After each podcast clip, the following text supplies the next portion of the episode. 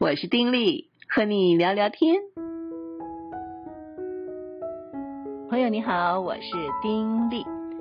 上一集啊，我们就聊到了这个成都行啊，我去成都的一些的所见所感。哎，还有一些想跟朋友分享，所以我们继续聊聊成都吧。嗯、呃，上一集聊到了这个熊猫，也可以说是猫熊啊。导游呢就说了一个这个熊猫名字的由来。我觉得还蛮有趣的，当然信不信在于我们了啊，但是很有趣，就是说为什么熊猫的英文啊叫 panda，这个这个字儿呢是怎么定出来的？当然这不是它的学名嘛啊，那为什么叫 panda？他是说因为这个熊猫在山里面嘛，首先这些当然只有在当地的这些呃农民啊啊居民才知道。那么外国人去的时候，发现了这种稀有可爱的动物，很兴奋啊，就问当地的人这是什么动物？可是语言不通啊，嗯，怎么讲呢？所以也搞不太清楚外国人到底在问什么。所以当地人就说这种动物是又胖又大，胖大。结果呢，这外国人一听哦，胖大，而且就变成 panda 了哈。很有趣啊！我觉得其实不止熊猫的名字是这样立，其实很多时候一些的地名啊、一些的名词啊，都是因为语言上的障碍，所以就用听到的那个嗯名词，听到的可能是一个疑问句，譬如说，呃，在以色列人出埃及的时候，那时候这个上帝给他们粮食，每天就有这个玛纳从天而降啊。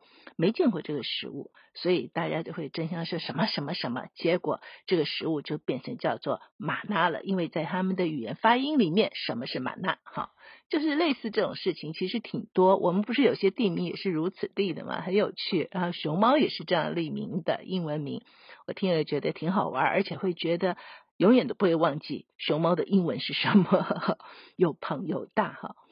那么去成都其实少不了会去吃，那么嗯四川菜啊，川菜也是嗯非常有名的菜，是很多人所喜欢的。而一提到川菜，绝对就是想到又麻又辣，对不对？很多年前哦，我已经不知道多少年了，十几二十年了吧啊。我曾经去过两次还是三次成都，但是我最记得第一次去的时候啊。那么在那边有人请我们吃饭，一桌子人，一桌子菜。一看到那一桌子菜啊，每个菜上面都是红红的油，红彤彤的。那么还有除了这红彤彤的油之外，就是辣椒啊。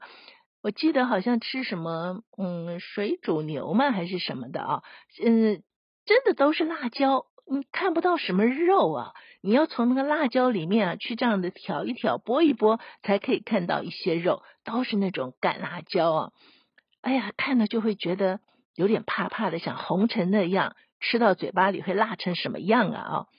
但事实上，我就记得那时候一吃啊，不是辣，那个麻呀，我就觉得好像整个舌头麻了，不止舌头麻，麻上了嘴唇，麻到了喉咙眼儿这里啊。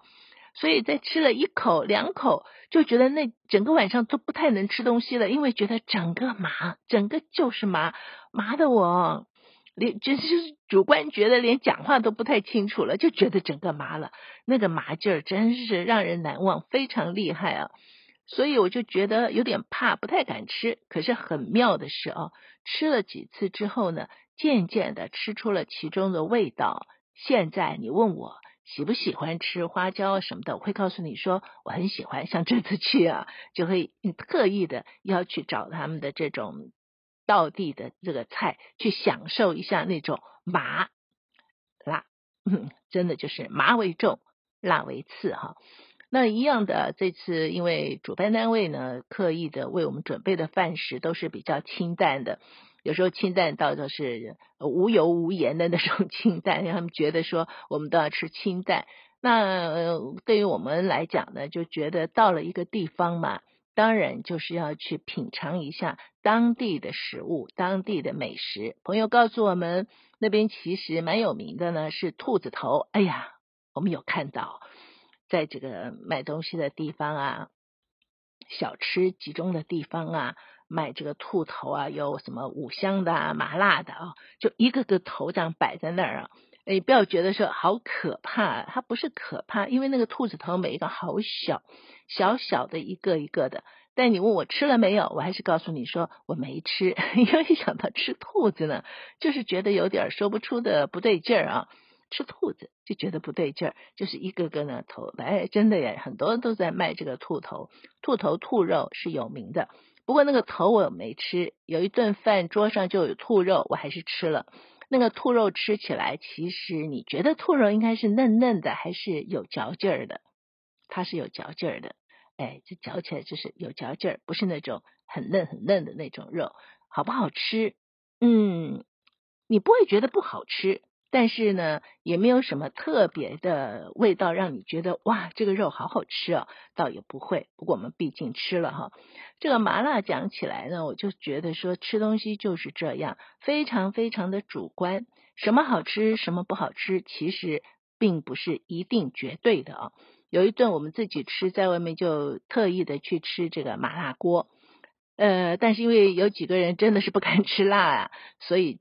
就吃这个麻辣鸳鸯火锅啊，它的那个火锅呢是一个长方形的啊，长方形的，然后分成两半，一半就是白汤，一半就是这个麻辣汤哈。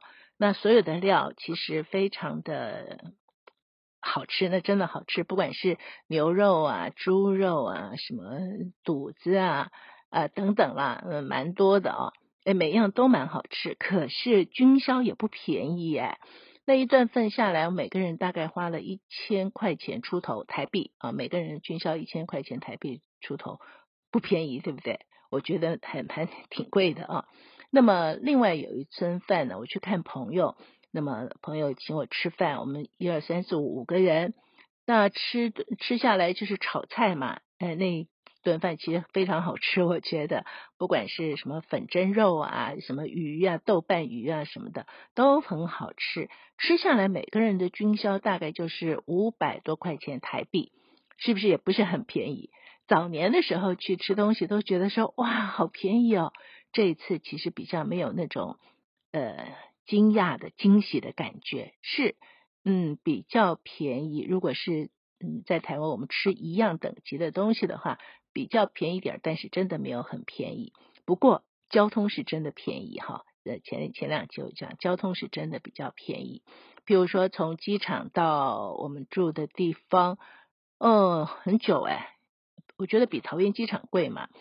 呃，其实也没有很便宜，好像也是要一千块台币左右这样子。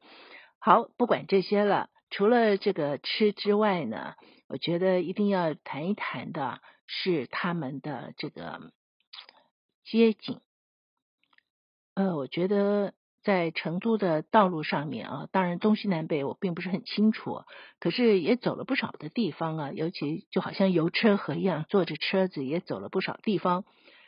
呃，不管是走到哪里啊，我觉得成都的街景真的非常的漂亮，因为绿化的太彻底了。非常那个那个绿化不是说哦，我们中间就有一个窄窄的安全岛，然后安全岛上我们就呃种些一样的树，不是哦，他们的马路很宽嘛。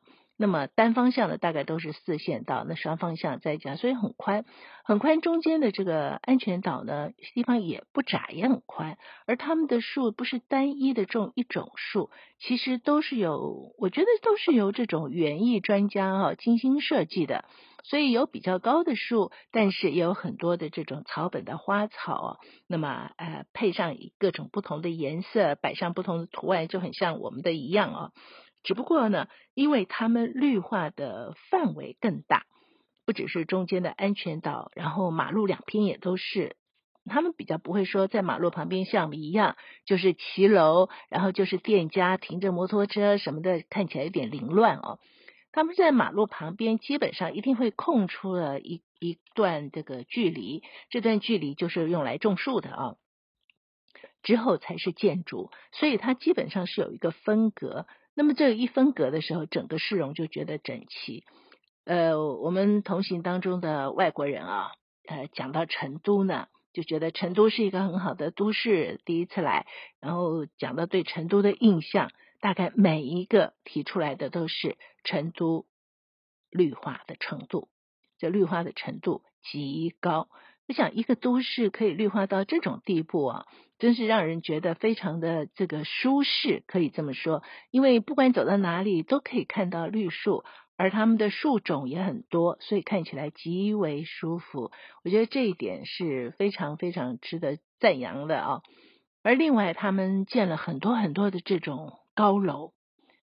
诶，非常高的高楼啊，几十层楼高，而且顺着流行吧，所以呢，很多的高楼都是这种，嗯，玻璃啊，是不是不锈钢？就那种金属材质的，呃，虽然是造型各异了，看起来非常现代，但对我个人来讲，我反而我不太喜欢那样子的建筑，因为看起来很冷嘛。在成都就有很多这种建筑，到了晚上的时候，他们就很习惯的用各种不同的灯光去装饰啊，有各种这种灯光的变化啊。嗯，他们也是刚过国庆啊，然后过中秋啊，所以就会打上很大的字啊，欢度什么，欢度什么啊，然后有各种的图案，什么小白兔啊、嫦娥啊等等啊。啊，因为是几十层楼高啊，这样子打下来，嗯，所以。确实是很壮观，不是只有一栋楼哦，很多楼都是运用这种灯光，所以在晚上的这个都市看起来呢，也觉得诶很很有意思，可以这么讲。我住在旅馆对面，呃，不远的地方就是有好几栋这种大楼，晚上的时候简直就好像在看灯光秀那种感觉哦。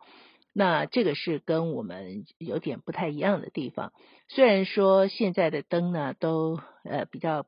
便宜啊，不过我看起来实在觉得非常的浪费电，这是我的一个感受。这是他们的市容。那另外呢，我想跟大家分享的就是我和朋友见面啊，呃，聊到的。那我跟朋友在见面聊的时候，我就聊到说，哎呀，我这次来成都。觉得成都其实改变很大，不只是这个硬体啊，你看这个整个的交通网建立了，这个建筑物很多地方就是翻个，都跟以前不一样了嘛，都翻修重建了。不只是这些啊，我说我感觉人也不太一样哎，以前的时候会觉得，嗯，好像比较吵杂，然后大家比较不守规矩的感觉啊。你知道以前啊，去中国大陆要大家排队做什么不太容易。我说现在好像大家都比较规矩啊，也会排队啊。那么这个做什么事情也有点次序的感觉，而我觉得不错，我这么说啊。然后在一起这个见面的朋友当中，有几个是初次见面的，有一个小姐其实是个年轻妈妈，她就说。对，她说表面上看起来似乎是这个样子，那么因着一些的宣导，或者说因为怕被惩罚等等的原因，所以大家在表面上似乎是比较守秩序。他说，可是他自己深切的感觉到人情味变薄了，人跟人之间变得非常的冷漠。他就说了他自己的例子啊。她说她怀孕的时候呢，有一次也是搭捷运吧，就不知道怎么就是卡在那个那个那个那个缝里面了，还出不来呢，脚就卡住了。那怎么拔也拔不出来，自己也很紧张。然后所有的人啊，没有人管他耶，就闪过他挤下车，没有人理他。后来还是一个老外把他一把从那缝里拽出来哈，他的那个心才定下来。他说当时他非常的紧张，没有人理他。那还有一次呢，嗯，是他走路的时候在路上不小心啊，也不知道怎么一回事。总而言之呢，就跌跤了啊，滑了个四脚朝天，整个就摔到路上去了。他说那个人流啊，因为路上人就很多嘛，人流到他那里就自动分散左右两边，之后走过越过他之后再汇合起来，就自动这个样子，没有一个人理他。他说他当时啊，因为一摔的时候很痛，自己还爬不起来，然后看到那个脚脚步啊，就这样子前后左右从他嗯眼前这样走过，没有人理他。他说他心里面啊，唉，让如果是我们的话也是那样子，就觉得好像凉到了极点啊，心里非常非常的凉。他说以前的成都呢，大家会比较关怀啊，那人与人之间呢关系比较紧密。呃，会彼此的这个呃关心，然后呃会有些交情。他说现在呢，很明显的是大家利己，什么事情都只顾到自己，不管别人的，只要对自己有好处啊，对自己有利益就怎么做，根本就不顾别人。那么同桌的几个人啊，也纷纷的点头表示同意，确实是这个样子。所以大家他们就在说，这种表面上的进步啊，不是真正的进步，可是内在里面人心的这种改变，其实是让人痛心的。哎，我想想看，那种感觉，哎，真的是让人觉得痛心啊。但是。怎么只有成都如此呢？其实每一个发展的所谓大都市，好像都会走上这条路。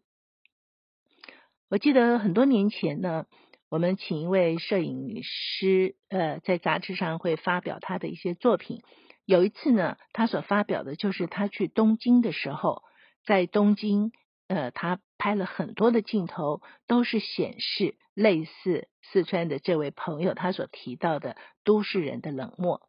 面对一些极度需求帮助的人，那种呃那种嗯眼光呃那种处境，可是那种紧急着要上班的人，都市里面杂沓的脚步声当中，没有人为有需要的人驻足。就是那种感觉，当然，摄影师在摄影的时候有他的技巧啊，嗯，可以感受出来那个嗯紧张的脚步啊，好像都都不镜头上都看不清楚，因为速度太快。而需要的人可能就是在路边，可能就是在地铁站，可能就是在什么地方。他说那时候他就说他去东京，深切的感觉到那里人与人之间的冷漠。在外人的眼中呢，台湾的人心最美。哈、哦，我们听了很多，哎呀，台湾的人人心最美，台湾人最好，最有人情味，最温暖等等。我们听了很多这种说辞，但是真的是这样吗？台湾的人心真的最美吗？呃，前不久的时候，就有一个社会知名人士说他在车上没有人让座给他等等啊，几种是小事。不需要太过在意，可是呢，也显示出来说，呃，其实台湾也不尽然人心是那么的美。当这个物质到一个地步的时候，人如果都以这个利益为第一考量的时候，很可能为了这个利益啊，人心就变冷了。嗯，圣经上有一句话很有意思啊，他说：“人若赚得全世界，却赔上自己的性命，有什么益处呢？人还能拿什么换性命呢？”以前的时候读这种句子，觉得说什么意思啊？赚钱赚到死了吗？哦，赔上自己性命了。后来体会到，这个性命不是说我们这个肉身的生命啊，而是我们的我们呃，在信仰上来讲，就是嗯，跟这个。造我们的造物主啊，那个关系断绝了。但是从另外一面来讲，我就觉得是，嗯，人若赚得全世界，但是却活得不像一个人了，赔上了自己的性命，你活得不像一个人了，你已经没有人应该有的那种那种人性了啊。人起初的时候被神所造，跟神连接，那个有爱的啊，那是有温暖的。啊，一种的被造物是按着神的形象嘛，哈，是有爱有温暖的。但是如果人一心的想要赚取什么，这个人心就被扭曲了，被改变了，所以赔上自己的性命，活得不像人了。我的解释啊，这不是什么正解，就是我的感觉。那么对于成都来讲啊，那我这些朋友的分享，其实也显示了这个，在以前成都就是。最悠闲的一个生活场所，当然现在还呃相较起来还是啊最悠闲，因为他们呃这个竞争不是那么的剧烈，呃喜欢喝茶，喜欢打麻将，喜欢聊天啊，这个一个桌子一一壶茶就可以聊上很久，很多的打麻将的地方，住的这种度假旅馆都有麻将屋等等啊，那是这样子的一个地方。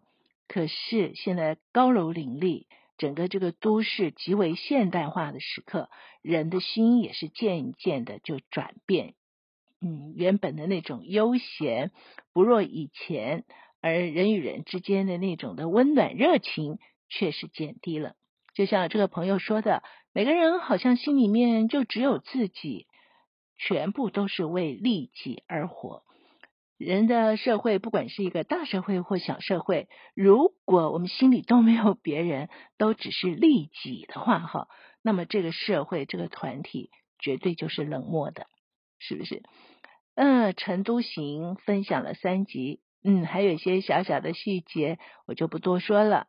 那么到这儿就先告一个段落了，下回再聊，拜拜，祝福你平安喜乐。